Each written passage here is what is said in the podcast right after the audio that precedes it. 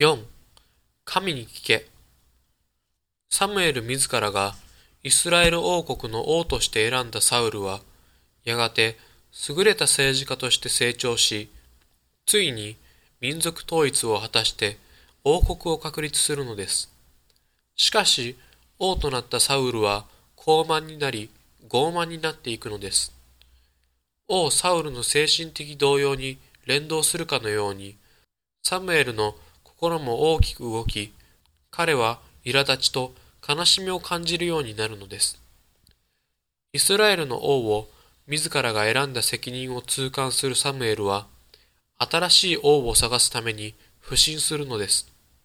彼はベツレヘムに神に導かれて出て行き、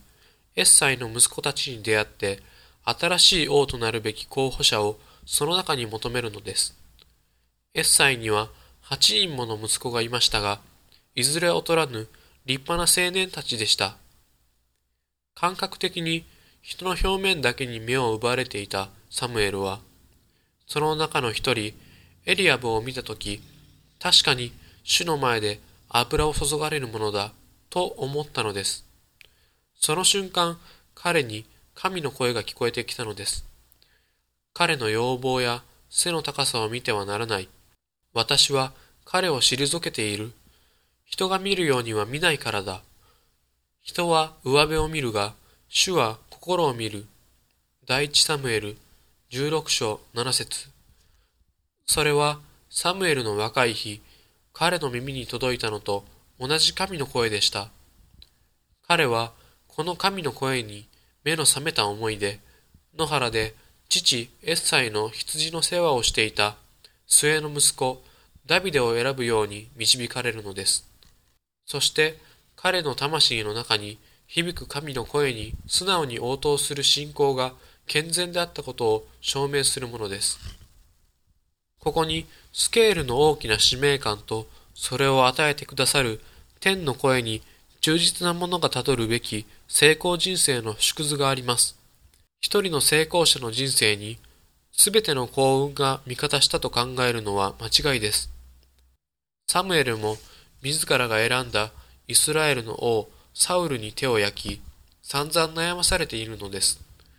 サムエルは王サウルに対して彼の失脚を宣言しなければならない苦しい立場をも経験するのです。自らが選んだ王に自らがその失脚を宣言しなければならないのは自らの失敗を認めるに等しいことです。しかし、天の声に忠実なサムエルは鉄の意志を持ってそれを通し抜くのです。イスラエルとアマレクの戦いの時、王サウルは預言者サムエルを通して語られた神の命令に背いて自分勝手なことをするのです。サムエルは、あなたが主の言葉を退けたので、主もあなたを王位から退けたと宣言します。王サウルは驚いて、サムエルの上着の裾を掴んで、それが避けるほど彼を引き止めて、許しを乞いますが、サムエルは言葉を変えることがなかったのです。今日の混沌とした社会の中にあって、私たちの考えを狂わそうとして氾濫する情報の渦の中で、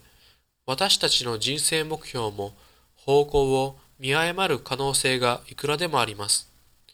この中で自分に与えられた使命のために天よりの声をはっきりと聞けるものを社会と国家は必要としているのではないかと思うのです。使命感に燃えつつ神の言葉に聞き従う者には偉大な成功の道が開けているのです。